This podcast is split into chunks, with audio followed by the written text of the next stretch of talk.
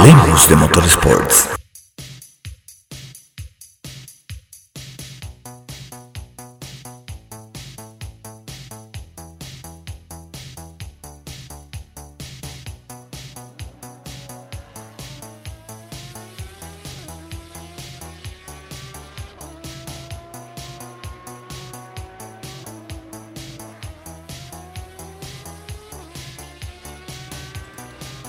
Bienvenidos sean todos a esta entrega, a esta tercera entrega de Hablemos de Motorsport perteneciente al domingo 21 de junio del 2020. Para esta ocasión tendremos un contenido muy interesante el cual estaremos debatiendo junto al hermano y por demás colega Waldo Polanco, quien en unos minutos estará integrando al equipo y estará con ustedes. Así que no se muevan de sus asientos, manténgase con nosotros que en breve tenemos el contenido de Hablemos de Motorsports tercera entrega. Hablemos de Motorsports.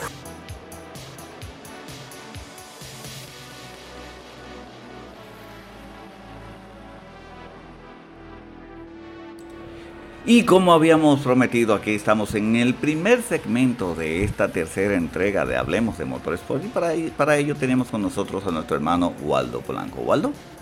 Gracias, Alex. Buenos días a todos. Esto es Hablemos de Motorsport. Esta es la tercera entrega y gracias, Alex, por la oportunidad de, tener, de tenerme a mí con ustedes para hablar de todo lo relacionado y reciente al mundo del motorsports en general. Y como, como de costumbre, la noticia de mayor importancia durante la pasada semana y la que yo entiendo, no sé si Waldo corrobora conmigo en esto, la que mayor eh, eh, repunte ha tenido la noticia que ha estremecido al mundo es lo relacionado al accidente, al grave accidente del cual eh, sufrió Alex Zanardi o Alessandro Zanardi, como, es su nombre. Para algunos ah, conocidos del deporte motor, eh, una figura muy reconocida desde sus tiempos en la Fórmula 1. Hablamos de cinco temporadas en la categoría mayor del 1991 al 1999. Pero no es por su pasadía por, por la Fórmula 1 que podemos recordar la, trayectoria de, Alex Zanardi, sino por sus uh, triunfos o sus éxitos en la IndyCar, Waldo. Eso es así. Gracias a Alex por la oportunidad Sí, Alessandro Zanardi, un piloto excepcional, no solamente, no solamente se destacó en Fórmula 1, aunque no de forma como se espera, pero sí tuvo sus éxitos en la Champ Car. Eh, Alessandro Zanardi también ha tenido éxitos relativamente buenos, eh, pero realmente a partir de lo que es el handbike, que todo esto vino a partir del accidente que tuvo en el Euro Speedway de, de en, en Alemania, donde él perdió ambas piernas, lamentablemente, un terrible accidente, pero que eso no vio limitado en, eh, su mentalidad. Eh, su, fortaleza mental realmente es eh, indudable. Es una persona que se sobrepuso a ese accidente y que a través de, lo que, de sus manos, de sus brazos, ha podido desarrollar una carrera en el handbike a nivel olímpico y con excelentes resultados, medallista de oro. Sí, así mismo es, Waldo. Y para que tengan una idea de la importancia de Alex Zanardi en, su periplo por el motorsport, vamos a darle alguna pincelada de cuáles, han sido sus números o sus figuras a lo largo y ancho de, de, sus recorridos por las pistas mundiales.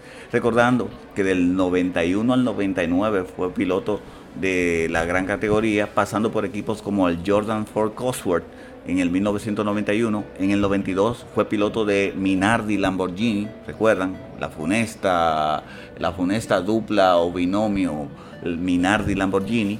Del 93 al 94 fue piloto del Lotus usando un motor Mugen Honda y luego a posterior un motor Cosworth. En el 99 fue piloto de Williams Supertech, recordando que el motor Supertech al igual que el Mecatron, son uno de los motores más malos que han tenido la máxima categoría y eso catapultó o eso, o eso estigmatizó de una, forma u otra lo que era la trayectoria de Alessandro Zanardi por la máxima categoría en la cual solamente tuvo un puntito al cabo de cinco temporadas y su mejor resultado fue un sexto.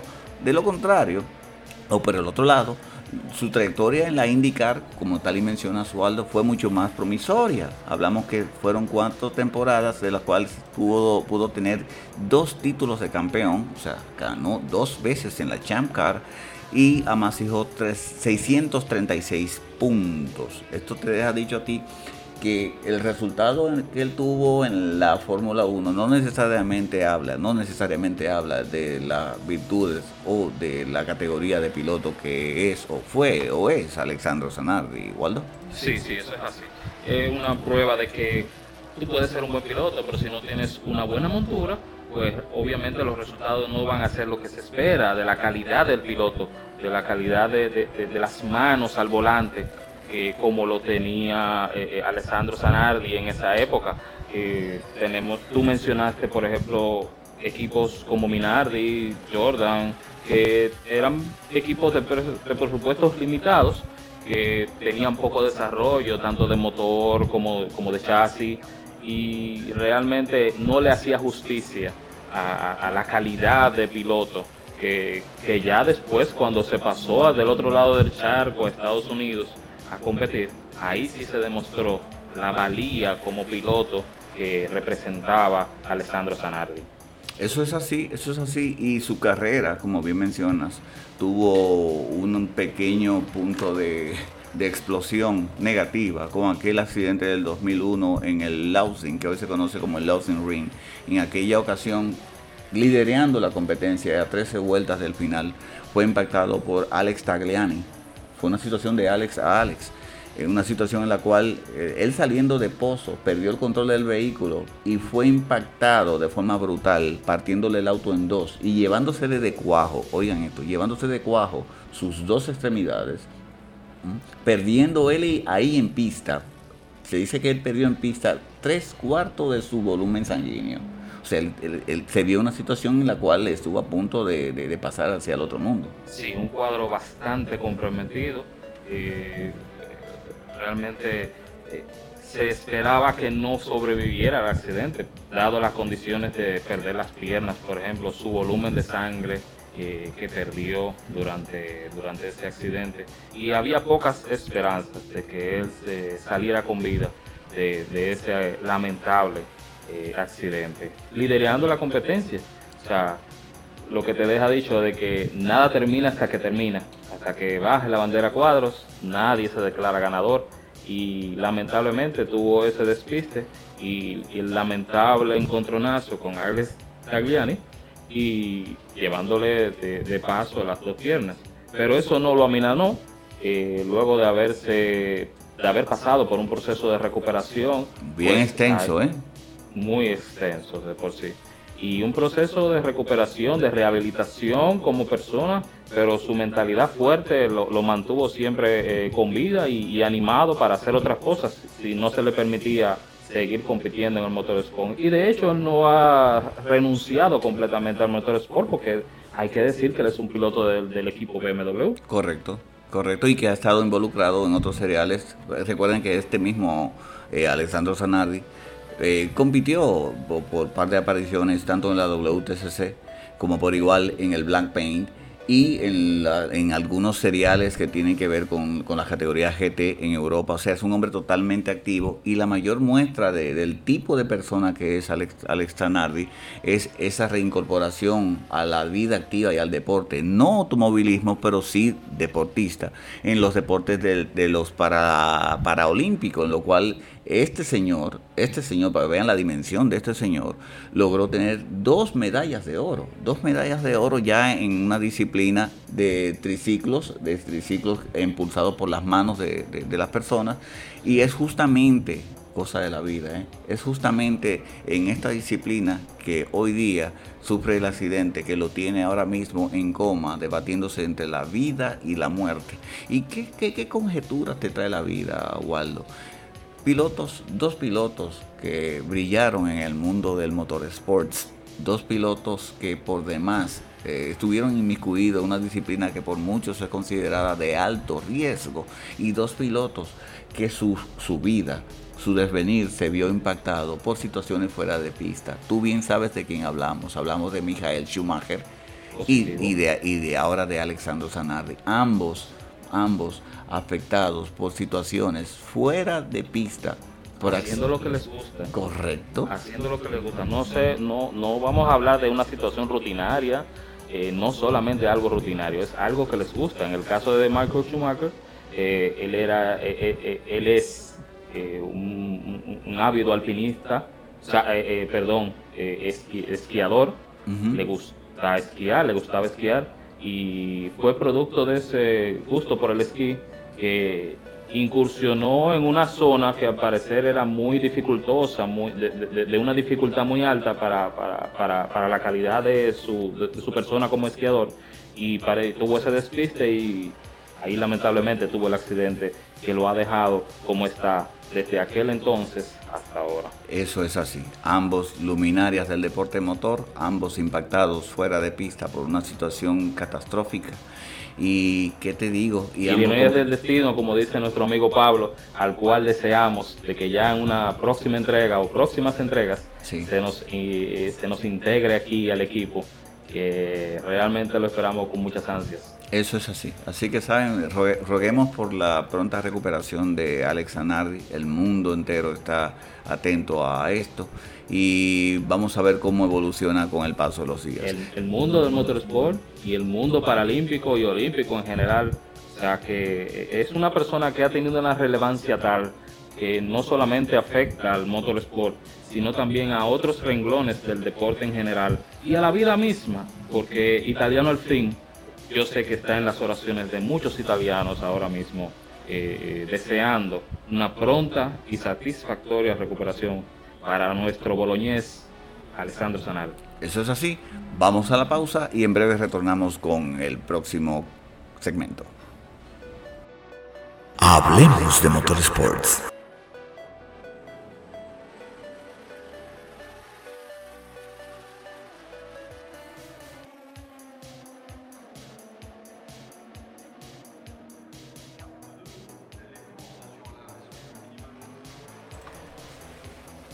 Y obligatoriamente tenemos que tocar el tema de las 24 horas de Le Mans, pero en formato virtual. ¿Y por qué lo tenemos que tocar? Sencillamente porque tal y como se esperaba, el éxito, el éxito rotundo de esta fecha, de este evento virtual al cual muchísimas personas entendían iba a ser algo que no iba a llamar la atención o algo que iba a pasar sin pena y sin gloria, resultó siendo un exitazo para, para los organizadores. Hablamos, señores, de que el tú mantener en vilo a los expectantes, mantener en vilo a los organizadores, pasando por los pilotos, equipos, marcas, los broadcasters, o sea, crear la carrera más grande del mundo al día de hoy en materia virtual fue todo un éxito para el ACO, todo un éxito para el WEC y todo un éxito para la gente del Motorsport Network que fueron quienes brindaron el inicio, el génesis o la plataforma inicial para la realización, la realización de este evento. Hasta se, hasta se, me, vuelve eh, boca al agua, se me vuelve boca al agua, solo de pensar estas cosas, porque para quienes seguimos desde el inicio lo que, lo que, lo que era el definir, el anuncio de los equipos que se iban integrando, el anuncio de los nombres que se iban integrando, eh, todo, todo el humo que se creó, resultó ser totalmente factible y resultó ser un éxito. Waldo, ¿te la perdiste? No, tú sabes que yo no me la perdí, pero no es tan sencillo darle seguimiento a una carrera de 24 horas y, realmente fue un éxito así como lo mencionas. Yo la verdad nunca perdí la esperanza de que eso fuera un éxito. Porque, ¿Por qué? Eh, no hay mucha diferencia con relación a una carrera real. Porque una de las diferencias sería el público, que no fue obviamente al escenario, que se mantuvo en sus casas dándole seguimiento. Pero recordar, hay que recordar que muchos de los seguidores de las carreras de 24 horas de Le Mans reales lo hacen a través de plataformas de streaming. Buen punto. Las plataformas de streaming te dan la oportunidad y la facilidad de poder darle seguimiento a la carrera ni sin necesidad de estar en el circuito.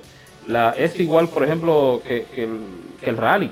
Correcto. Es un evento muy largo que abarca varios días. Y etapas. y etapas, pero que no necesariamente tú tienes que estar ahí para poder darle seguimiento a las acciones que están ocurriendo. Y gracias a las plataformas de streaming eh, se pudo dar seguimiento a esta carrera virtual. Y por eso yo entendía, y como así fue, que, el, éxito estaba garantizado. La, la, la, 63 millones de, fanáticos a través de diversas plataformas de streaming, porque no era una ni millones. 63 millones de fans. Eso es mucho. Eso es mucho. Y, la organización agradece, agradeció en un post en diversas redes sociales ese seguimiento que los fans le dieron a la carrera virtual y donde se ocurrió de todo.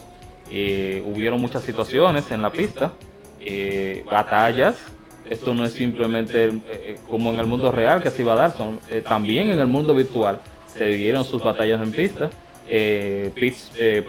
llamadas a pits programadas, muchos muchos despistes de los pilotos también, porque eso existe también. Vimos, vimos por igual, Waldo, lo que fue el primer cambio de cockpit, el primer cambio de volante, el primer cambio del simulador en vivo en el momento en que se, que, se desarrollaba la carrera. ¿A quién fue que lo ocurrió? A Simon Passionate. Se, le da, se, le, rompió, pues, eh, ¿Qué fue lo que se le rompió? Se le dañó el guía y él se vio en el video porque todos los pilotos tenían una cámara haciendo streaming desde su habitáculo y se vio como él de forma apresurada quitaba su silla de simulador corriendo, cogía al otro simulador, lo enganchaba, conectaba los cables y en tiempo, en vivo, en tiempo real, este piloto volvía a la competencia. Lo ¿Eso fue en vivo? Eso fue en vivo. Eso fue en vivo. Lo que quiere decir que el, hecho de que te ocurriera algo, no solamente e, e, en el mundo virtual, en la carrera per se,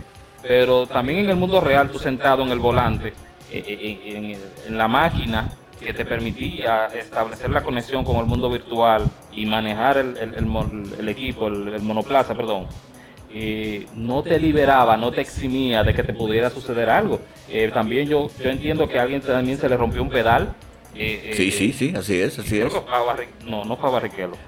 Pero que no, oye, o sea, eh, eh, esto se llevó a un nivel tan superlativo en materia de organización y preparación que para los que no sabían, equipos como Porsche, equipos como BMW, equipos como Aston Martin, no solamente tenían los cuatro pilotos designados para, para las 24 horas, sino que tenían también un staff de ingenieros. Oye esto, ingenieros de carrera quienes estaban ahí atentos a las telemetrías que ellos tenían, que veían del auto virtual. O sea, es como, era como llevar todo el andamiaje del mundo real a lo, al mundo virtual y tú veías a ingeniero diciendo al piloto, mira, tantas vueltas tú tienes, tanta, tanta carga de combustible y así por el estilo. Caso que le pasó a Alonso, al mismo Alonso y a Barrichello, que se quedaron sin combustible en la primera etapa, lo cual lo sacó completamente de carrera. Pero ese, ese nivel que tú mencionas de seguimiento, tanto de los ingenieros, de las fábricas, de los equipos, eso, da, eso dice mucho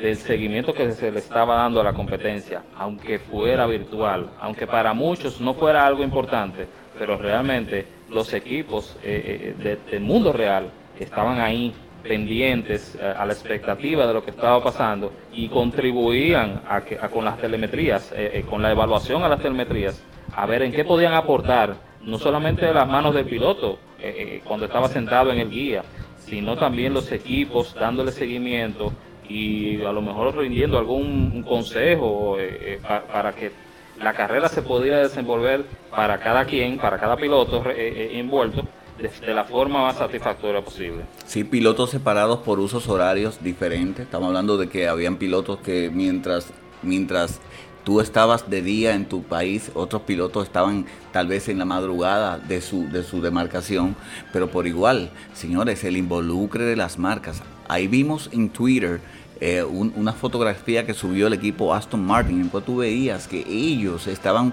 corriendo, o sea, sus pilotos estaban corriendo desde el simulador de factoría. Hablamos de un dispositivo que cuesta no menos de 20 millones de dólares a disposición de este juego. O sea, así mismo lo hicieron otros otro equipos como el mismo Porsche. O sea, fue un involucre de marcas, de equipos, de personería, de total en un evento que hoy día podemos decir que es el paradigma es el comienzo de una nueva era, porque esto no va a parar ahí, igual. No, eso no va a parar ahí. Pero fíjate, ahora que tú mencionas sus equipos suntuosos, de, una gran cantidad de, millones de dólares, fíjate la, diferencia de, propuestas que manejaba cada piloto involucrado. O sea, equipos que eran lo más parecido a un equipo de mesa en una casa, desde ese tipo de equipos hasta equipos simuladores reales de, las fábricas, de millones de dólares. O sea, eso te dice mucho del nivel de, involucre, como tú dices, de, los equipos, de los pilotos, de, las, de, los equipos que se estaban usando para eso, el hardware. O sea, e, era diverso, era diverso y muy positivo. A mí me llamó mucho la atención y qué bueno qué bueno que eso tuvo un éxito y que se va a sentar un precedente con esto para futuras competencias. Eso es así. Así que esas fueron las 24 horas de Le Mans, modalidad virtual, las 24 horas virtuales de Le Mans, lo cual sí, ya no se ha dado el anuncio oficial, pero ya sabemos, nos han ido comentando de que sí, va a ser el inicio de lo que van a ser una cita. Y hay otros seriales, hay otros seriales que están viendo la posibilidad de también hacer su serial virtual o su competencia virtual en, momentos en los cuales no se esté en competencia. Así que esta covidianidad, esta pandemia mundial nos ha abierto otro, otro segmento, otro renglón, otro, otro tipo de material del cual podamos nosotros, los amantes del motorsport mundial, podamos nutrirnos en el momento en que lleguen. Pero la que sí se va a realizar, la que sí no va a depender, no va a depender del, entorno virtual, va a ser las 24 horas de Le Mans a correrse en la Sarté del 19 al 20 de septiembre.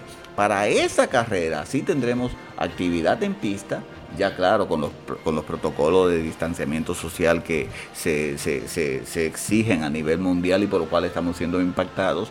Para esa competencia, para ese evento, si ya tendremos las categorías LMP1, LMP2, las 2 GT corriendo en las pistas de la SARTE, Waldo. Eso es positivo, eso es cierto. Y tendremos actividad, como tú mencionas, desde el 19 de septiembre. Habrá, obviamente, unas sesiones eh, del, escrutinio el día del miércoles 16. Eh, el jueves 17 ya las prácticas y la, calificación, eh, más prácticas eh, el viernes 18 de septiembre tendremos otra práctica, la Hyperpole y la presentación del trofeo de la, de la, de la Hyperpole eh, ¿eso, eso, es, ¿Eso es nuevo eso ya se había presentado en años anteriores? No, ya se había presentado en ediciones anteriores. Lo que no está totalmente claro es si la parte que tiene que ver con la postcarrera, lo que tiene que ver con la, con la premiación. Recuerda que Le Mans es muy enigmática por la forma en la cual se celebra tras cumplidas las 24 horas y se da al ganador. Eh, no sabemos si con esta situación de ahora de, la covidianidad impuesta eh, se vaya a entregar algún trofeo en, pista. La Fórmula 1 no lo va a hacer, por ende entiendo que la, el, el WEC que es regido por FIA, entiendo que por igual se va a adaptar a los mismos reglamentos. no creo que veamos, Waldo, lo que es esa premiación, esa coronación de todos los equipos o todos los pilotos en el podio del Le Mans 24 horas para este 19 y 20 de septiembre. sí, ciertamente. No va a ser igual que en años anteriores. Eh, uno de, la, de, los atractivos de la competencia es esa sesión final donde se da la premiación a los ganadores, varios, varias varias celebraciones de podio, porque son varias categorías, eh, pero una para lo que es eh, el overall, el, ganador general de la carrera general de todas las categorías, y ya una para cada una de las categorías involucradas. Eh, lamentablemente, por esta situación de covidianidad, a lo que yo te pregunto, por cierto, ¿habrá una traducción en inglés de la palabra covidianidad? yo lo que quisiera saber. Porque el término se acuñó aquí. Señores, estamos transmitiendo desde República Dominicana, un país pintoresco donde los términos nuevos eh, eh, eh, eso es, podría ser el pan nuestro de cada día. Yo me imagino que la Real Academia Española tiene mucho trabajo con nosotros. Pero yo no sé si hay una traducción en inglés para eso. Yo lo que me imagino es, lo que yo quisiera saber es si hay una traducción de esa palabra por parte del chinito que inventó esta vaina. Eso es lo que yo quisiera saber. pero, pero definitivamente sí, la palabra la estamos usando. Sí, señores, todo esto, e, esta situación de la pandemia mundial nos ha llevado a, muchos cambios, muchas eh, eh, alteraciones, eh, no solamente en nuestro día a día, también en la forma como nosotros vayamos a ver las celebraciones, las, las ceremonias y las 24 horas de demás no están exentas de eso.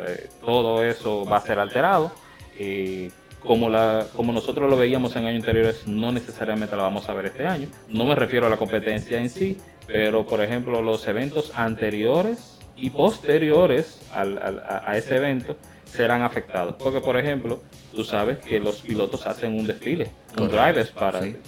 Eh, a través de las calles de, la región a la que pertenece ese circuito.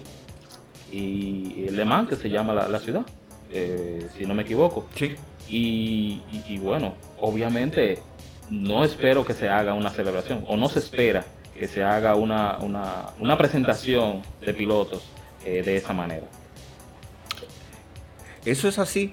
Y referente a esa misma, a esa misma situación o a ese mismo evento, por igual a lo que conlleva, a lo que conlleva el serial de las, las 24 horas de alemán, me refiero al, al FIA World Endurance Championship o WEC.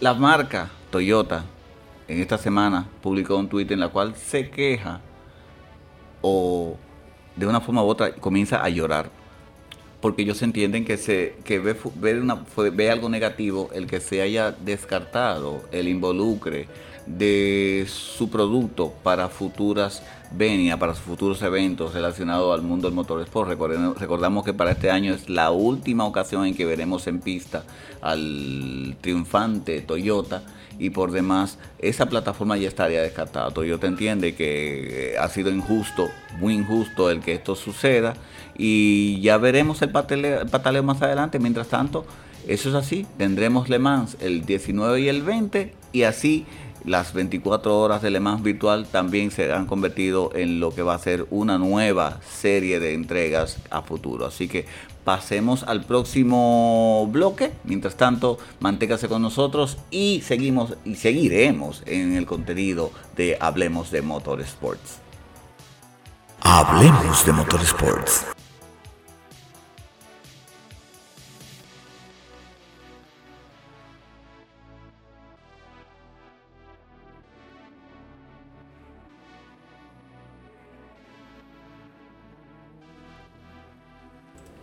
Y sin lugar a dudas que el tema obligado, que el punto a tocar de manera obligado para esta ocasión, en este segmento relacionado a la Fórmula 1, va de la mano con las declaraciones expuestas por el seis veces campeón del mundo, Lewis Hamilton.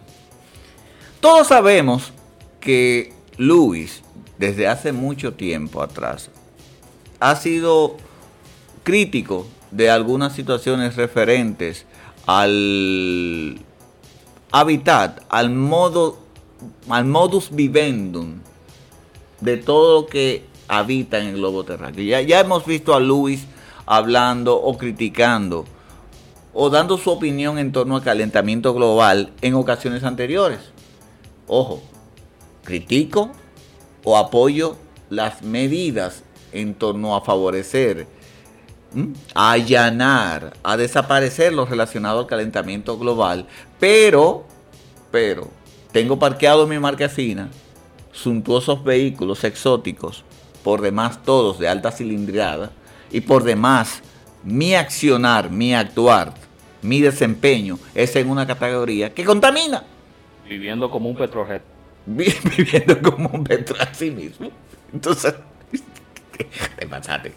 Entonces, las declaraciones de esta semana hablan, señores, Ay, ¿cómo le entro a esta La vaina? contradicción personaliza- eh, eh, personificada. ¿Cómo le entramos a esta vaina? Hamilton ahora mismo. ¿Cómo le entramos a esta vaina sin tener? Y disculpen la- el uso de la palabra vaina, eh, porque tal vez en la región donde usted esté, vaina es una cosa, en otro lugar es otra, pero es que buscando la forma de, de- de- de llamarle a esto que, a esta situación, a esto que está causando Luis Hamilton, que viene, Sualdo, producto de eh, eh, lo sucedido con George Floyd en Estados Unidos. Sí. Hamilton ha creado lo que se conoce como The Hamilton Commission. Y según él, esto va a iniciar, o esto es una nueva iniciativa en lucha de la igualdad. De la igualdad. Antes de que tú hagas tu análisis, antes de que tú comentes, yo quiero que escuchemos lo que él declaró del porqué de esta Hamilton Commission. Él dice, Luis, la imagen de la comunidad de la Fórmula 1 hace que solo puedan aceptar, aceptar del todo a un cierto tipo de personas, a gente que sea de, que sea de determinada forma, que provenga de cierto lugar, que encaje con el molde y que juegue según ciertas reglas. Él sigue y amplía diciendo que reivindica que su pase o su éxito personal en el deporte como piloto todavía está ahí o todavía están ahí las barreras institucionales que han hecho que la Fórmula 1 sea tan exclusiva y elitista como lo es. Eso dice Hamilton. Él señala que miles de personas trabajan en las industrias de la competición y que ese grupo tiene que ser más representativo de la sociedad real. O sea, él está tildando de que la Fórmula 1 es racista. Sí. Es una concepción muy errada de su parte. Eh, yo entiendo que no está siendo responsable con sus declaraciones. Eh, se está identificando o como yo diría en lo personal, se está mostrando como una víctima eh, de algo que no, no es real. O sea, la, la Fórmula 1 no para nada es racista. O sea, hay que tener claro que para usted llegar a, lo- a- la máxima categoría del automovilismo mundial, la categoría reina del motor, usted no puede llegar como, como un aparecido. Llegué yo, tengo estas condiciones y quiero participar. O sea, no es tan así como, lo, como, como Hamilton lo quiere mostrar y como él, como él entiende que debería ser. A ver si entiendo. A ver si entiendo. La Fórmula 1 es elitista. Como elitista es el motorsport, el deporte mo- motor. Perfecto. ¿Pero por qué? Porque el deporte motor está muy de la mano de lo que tú puedas representar con tu bolsillo. Exactamente. Pero no necesariamente lo que tú puedas representar con tu bolsillo te estigma como etnia social. Me explico. Porque para, porque Esto es tecnológico, esto es un mundo tecnológico. O sea, Correcto. tú no puedes llegar y, y hacer un aporte, o sea, tú necesitas convencer a una serie de inversionistas que tienen su dinero en su bolsillo, ¿entiendes? Tú no puedes venir y, y- y decir, yo puedo hacer esto, yo puedo hacer aquello, y cuando se vaya al campo, a la labor de campo, no lo puedas demostrar. O sea, tú estás mandando un mensaje a los inversionistas, cuando tú no haces esas demostraciones que ellos esperan, tú le estás diciendo a ellos, yo no voy a invertir mi dinero en ti. Correcto, pero, pero más allá, Waldo. O sea, por Dios, ¿cómo tú me pintas? ¿Cómo tú me pintas? Un, un escenario, una, una, una, una realidad, entre comillas, en la cual se practica el racismo. Señor, esto no es, esto no es pelota. Vamos por partes. Esto no es pelota. Esto no es un juego de tenis. Esto no es Fútbol. fútbol, esto no es eh, básquetbol, ¿m? esto es deporte motor. Y no solamente eso, la cantidad, o sea, ¿cuántos pilotos hay en la grilla de, de- de- de la Fórmula 1 actualmente? 20 Eh, ¿Titulares? Sí. titulares.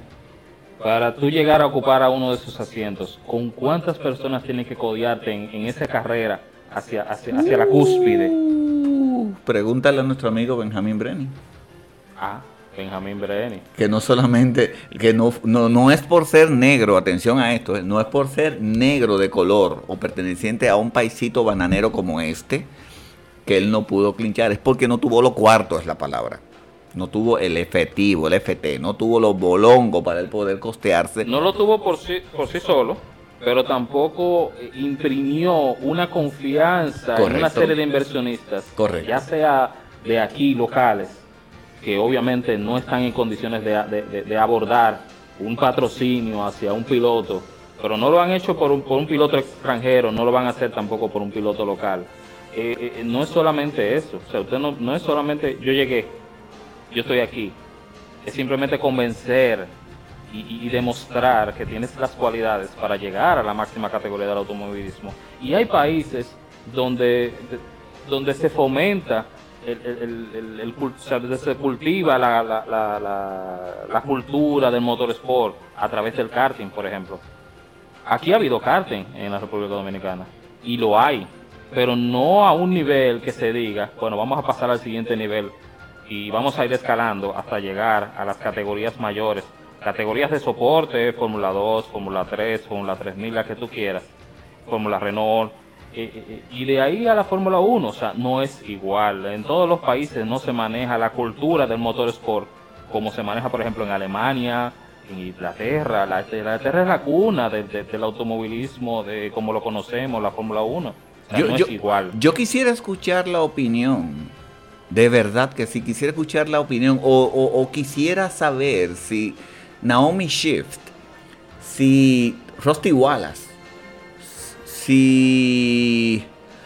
Ah, ¿Quién más? Ah, si, si, el, si, el, si, si, el mismo el mismo Hamilton en, su momento, si él, si, él, si él entiende realmente que el racismo le ha impedido a él ser quien es hoy día en el deporte motor. O sea, ¿cómo llegó Hamilton a McLaren?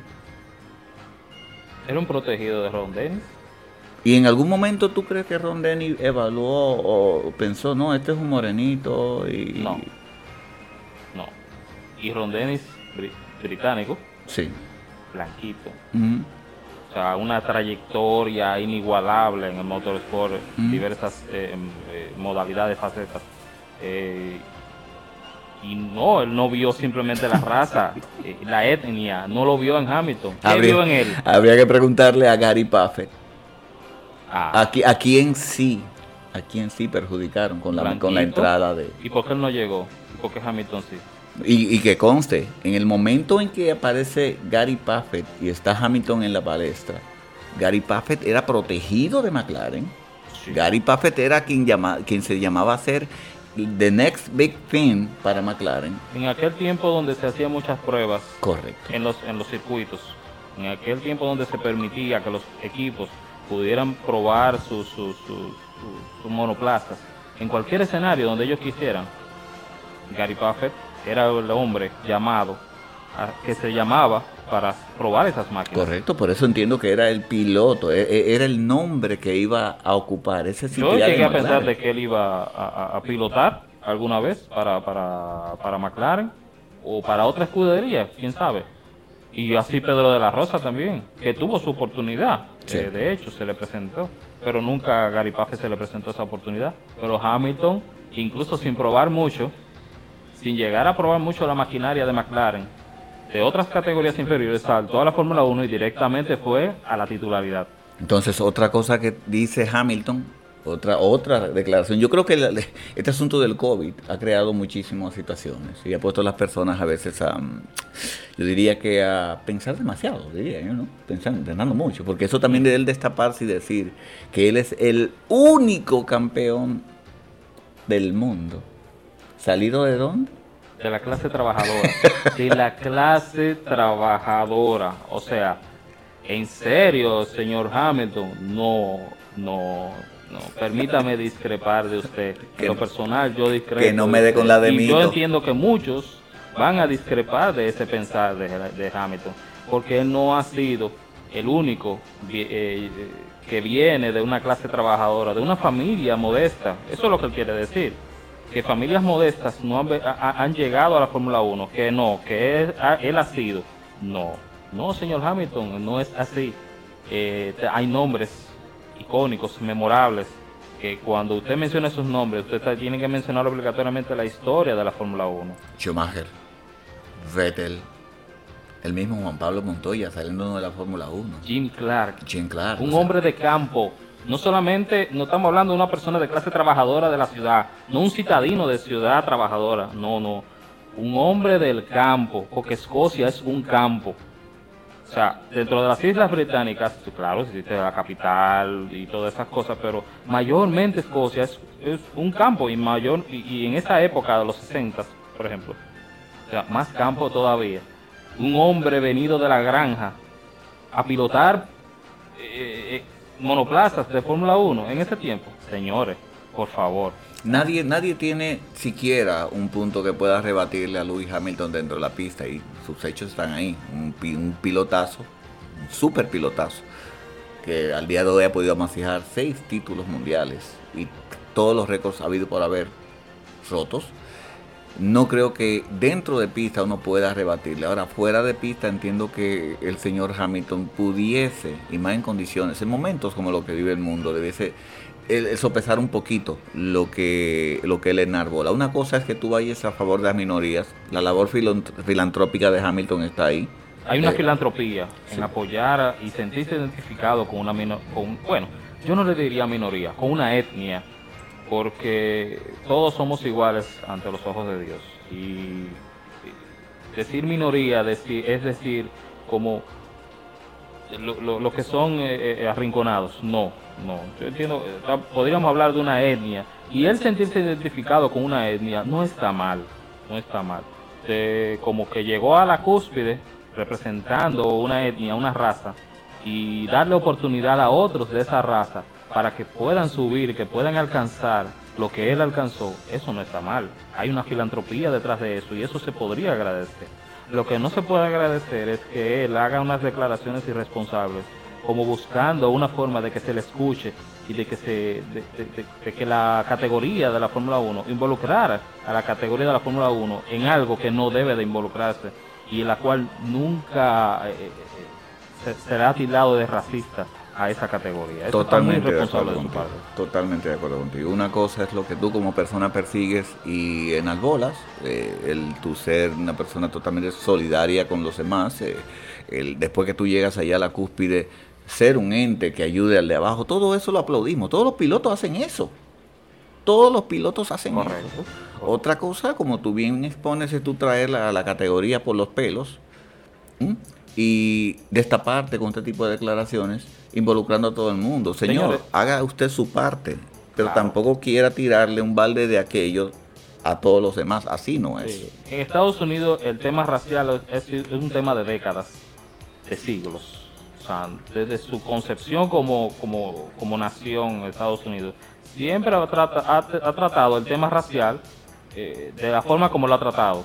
Y, y, realmente ellos, ellos tienen su manera de tratar el racismo y cosas, pero él identificarse con esa situación que se dio con, George Floyd y, llevarlo y, jalar por los pelos aquí a, la Fórmula 1 y, decirle, mira, tú tienes que hablarme de eso. No no, eso no, no es responsable de él. O sea, él no es quien para decirle a una categoría a la cual él pertenece como piloto, decirle, usted tiene que identificarse con eso. No, eso no es así. Porque usted está diciendo que la Fórmula 1, con su silencio, quiere decir que es racista y no es así. Eso es así. La máxima categoría tuvo acción esta semana. Hubieron equipos o autos que ya rodaron en pista. Tuvimos el, fue el caso de Mercedes que estuvo rodando con sus dos pilotos no tengo, por lo menos yo en mis manos, lo que es la telemetría o lo que son los resultados de lo que estuvieron haciendo. Ellos eh, mantienen siempre como un secreto. Tú sabes que ellos se guardan para mostrar todas sus cartas en el primer escenario. Para asustar después. Sí, para asustar después. McLaren también tuvo cierta participación, pero no con sus unidades de este año, sino con, con eh, unidades del equipo Carlin. Ferrari también tuvo su auto en pista, pero a modo de showcase. Ellos estuvieron, ellos estuvieron rodando, o Leclerc estuvo rodando por las ciudades de, de Fiorano, me parece que eso, o sea de que. Maranello. De Maranello, o sea que eh, ya de, por sí a dos semanas, estamos a dos semanas de que tengamos las primeras acciones en pista de forma oficial. El Gran Circo se está preparando para lo que va a ser este su comienzo dilatado y entendemos que al día de hoy lo único que nos, que, que, que, nos ha llegado es lo relacionado a mejoras o lo que Ferrari va a poner en pista como auto. Se habla de un auto remozado en el cual el casing de la caja de cambio ha sido reforzado, por igual el factor del piso. Se irán con un piso con menos ranuras, eh, buscando de esta forma tener mayor estabilidad en la parte trasera. Eh, dos alas a ser probadas, que de paso, Waldo, para este año solamente tendremos, si acaso, un solo circuito en el cual se podrá ostentar o podemos ver, podremos ver lo relacionado a un low drag configuration o a, un, a una configuración de poco downforce. O sea, en este caso es eh, Silverstone, ¿no? Sí, tenemos a Silverstone. Y bueno, también está Monza, donde tú puedes exhibir la, la, Catedral de la Velocidad. Pero ya tenemos confirmado que se va a correr en Monza. Tenemos eh, fecha dentro de las ocho primeras fechas del calendario de Fórmula 1, precisamente la 8 es en el circuito de Monza, en la Catedral de la Velocidad. Gracias a Dios que tenemos y vamos a tener eh, una, un escenario donde los equipos van a exhibir lo que es la velocidad máxima que pueda demostrar. ¿Y, y cuáles son esas ocho fechas? Las ocho fechas están distribuidas de la siguiente manera. Tenemos dos fechas en Austria.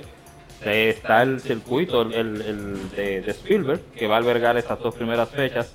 La primera se llama el GP de, Austria, como ya la conocemos. Y la segunda es el Gran Premio de la Estiria, que es la región a la cual pertenece este circuito de Spielberg.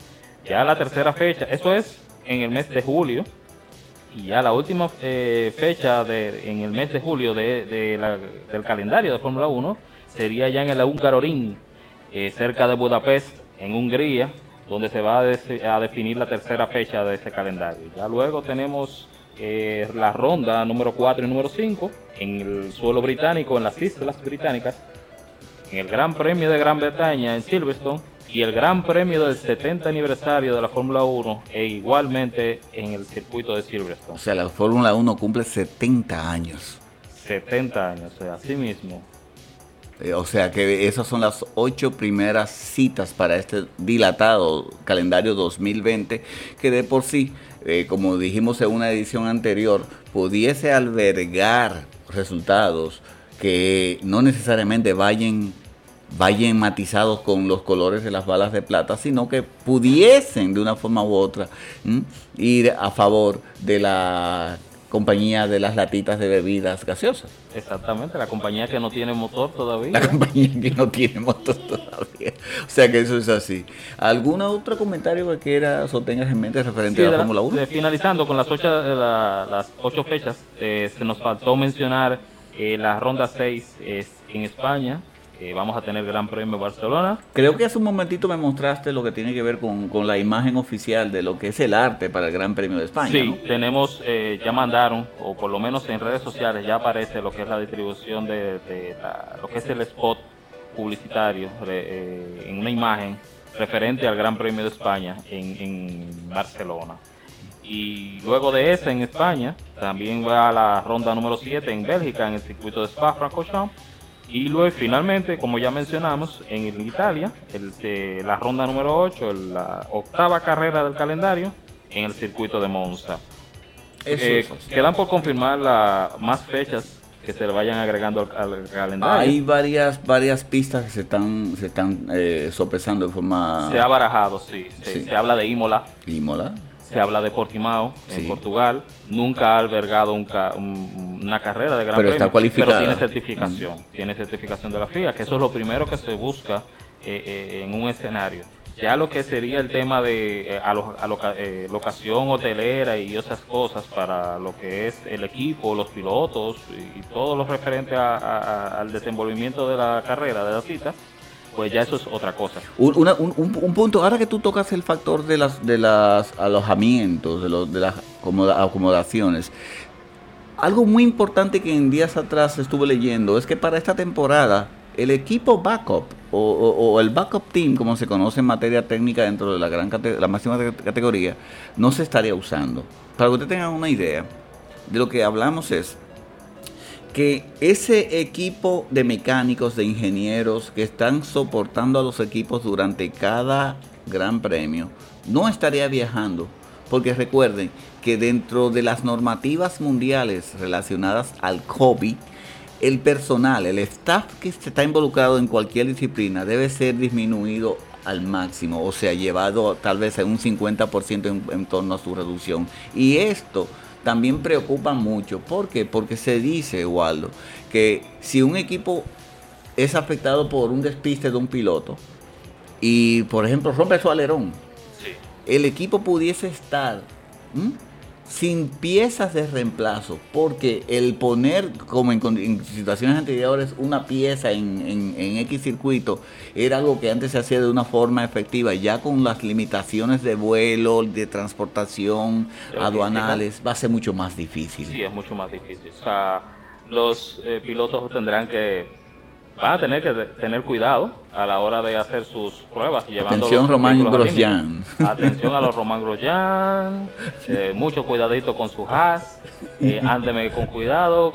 Esas son las cosas que le van a decir. O sea, llévelo al límite, pero cuide de que no lo rompa. de, lo contrario tendremos que mandarle al maestro varias. Eh. Bueno, eh, la tienen difícil, realmente los equipos. Hay compromiso de que rompan la menor cantidad de piezas posible. O sea, no, no, deben de, llegar ahí para cuestiones de, del asunto de la logística, no tener que llevar tantas piezas. Todo se verá limitado y esperemos que eso no afecte en gran medida el desenvolvimiento de, de los fines de semana del Gran Premio eh, para los equipos y para los pilotos por igual.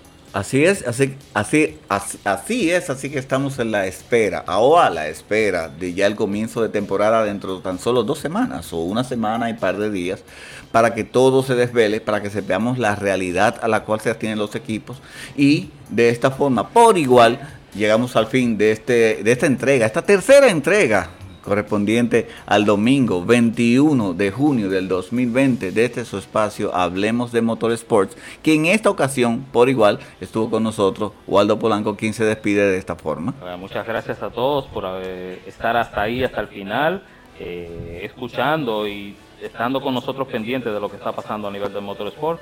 Darle las gracias e invitarlos para que la próxima entrega estén ahí pendientes a nosotros y nosotros a ustedes con este su programa, Hablemos de Motorsport. Que sea hasta la próxima. Chao, bye bye, sayonara, solón. Bye bye. Hablemos de Motorsports.